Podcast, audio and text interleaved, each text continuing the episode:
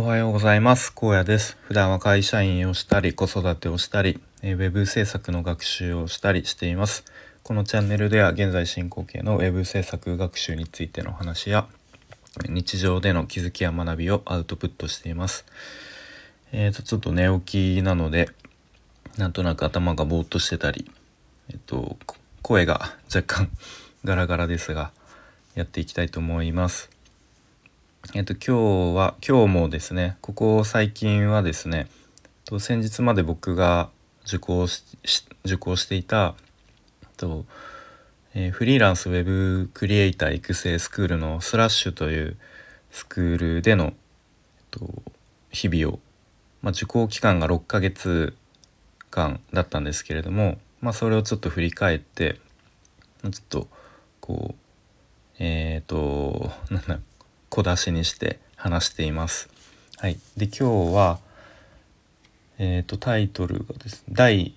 第2章ということでアマチュアステージでかっこ動画学習とプレゼンテーション編みたいな感じですね。で、まあ、そのスラッシュってスクールはカリキュラムが、えー、まあ、かなりババチッと組まれていてでステージがいくつかに分かれているんですね。でその中でまあ、一番最初のステージがアマチュアステージっていうことでで、まあ、何をするかっていうと、えー、動画学習、まあ、動画コンテンツが、まあ、確か約120本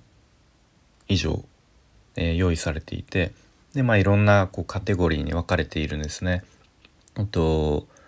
まあ、UI デザインだったりとか UX だったりとか、まあ、コーディングだったりとか、まあ、あとはえー、なんだろう、えー、営業とか企画提案とか、まあ、そういうほんとすごく、えー、幅広いジャンルですね。あでまあ一個まあちょっと余談というか結構特徴だなと思ったのが結構 UIUX って一括りにされてるのをよく見ると思うんですけど、まあ、このスラッシュではと、まあ、UI デザインっていうくくりと、まあ、UX は UX で単体として、まあ、それ一つのカテゴリーに置かれていますね。うん、まあなんかその辺のこう細かく話すとまた長くなってしまうんで、まあ、ここではちょっと、えー、説明省きますけれども、まあ、そんな感じでこう各自で動画を見てインプットして学習していきます。で、まあ、そのインプットするだけではなく最後、えーとプレゼンテーションをするっていうテストがあるんですね。でここをクリアしないと次のステージに進めないっていうところでこう各自インプレゼンテーションをするっていう前提であの動画学習をしなければいけないっていう立て付けですね。うん、で、まあ、結構よく言われていたり聞くかもしれないですけれどもこう結構アウトプット前提の学習アウトプット前提でのインプットっていうのがすごく効率が良いしとそのアウトプットをすることで、まあ、誰か他人にこう説明することで分かりやすく説明することでより自分の理解が深まるっていうところは、うん、あるかなと思いますね。で逆に自分がその物事についてしっかりとこう本質まで理解していないと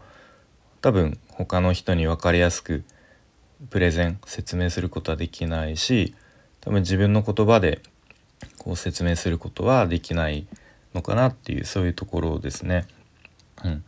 で、まあ、これは何だろうな。ただ単にこうプレゼンをすることが目的。まあそれもそうなんですけれどもまあ、今の時代もう完全にオンラインが当たり前というか、まあ、結構ね、ま、僕の会社は、うん、あまりちょっとこうそういうなんだろうなオンラインに弱いというか IT に弱い会社なんであまりないですけど、まあ、こう Zoom 会議とか多分ねこう当たり前のように行われてますよね。で、まあ、そういうふうにオンラインっていう制限のある状況で論理的に相手に分かりやすく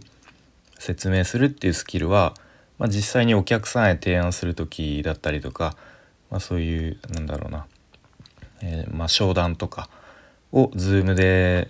する時にすごくそういうスキルは必要とされるのかなっていうふうに思いますね。はい、でまあこの期間はですねえっとまあラウンジと呼ばれるバーチャル空間のオービスっていう、えー、ところで、まあ、そのラウンジでほん本当に毎日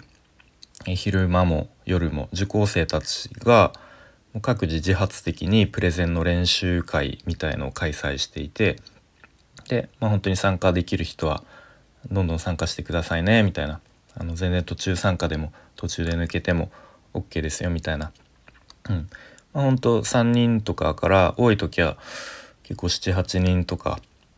うん、でまあ聞くだけでもいいですよとかでできる人はフィードバックをしてくださいねとかいう感じでこう各自がね自発的に練習してでお互いにフィードバックをやり合うっていうなんかそういう期間でしたね。うん、でまあもちろん僕も参加できる時は参加してでやっぱりね最初はみんなの前でプレゼンするのめちゃめちゃ恥ずかしいんですね。いやちょっとまだ準備できてないからいっかなみたいな。うん、でもいざ勇気を出してプレゼンしてみると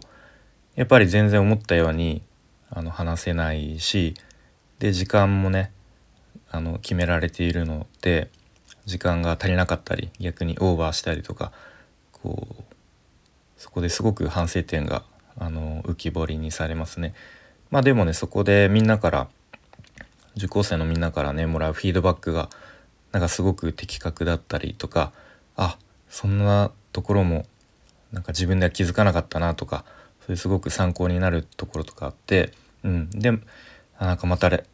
頑張ろうみたいななんかそういう気持ちになりますね。うん、でなんかこのみんなで一緒に頑張ってる感っていうのがなんかすごい良かったですね。はい、でこのなんだろうなこのアマチュアステージの期間このみんなで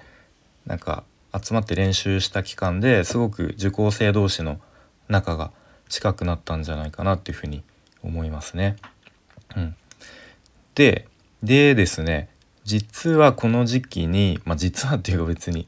実はでもないんですけどあの僕個人的に友人から紹介してもらったコーディングの案件をやっていたんですね。でそれも、えっと、初めてやるコーディング案件をこの時期にやっていてでちょうどなんか納期が結構伸びに伸びてこの時期に納期が重なっていたんですね。なのでかなりバタバタでなかなかもちろんねその案件の方お仕事を優先して対応しなきゃいけないしでこっちの動画学習をしてプレゼンの練習もしてなきゃいけないしで結構ねきつかった思い出がありますね。でまあこのスタイフの中でも、えー、のあの なんだっけしんどい初案件間近納品間近の心境みたいなタイトルで話してる回があるので223回とかかな、まあ、よかったら、えー、興味あったら聞いてみてください。はい、で結構このプレゼンの練習をしあのオンライン上でやってるわけですよね。うん、であの、まあ、ちょっと余談なんですけどその様子を見ていてあの妻がやっぱなんかウェブ制作のスクールなのになんかずっとなんか誰か知らない人と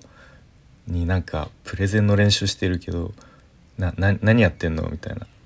うん、なんか多分もっとイメージではコーディングをカタカタやったりとかそういうイメージだったのかもしれないですね。はい、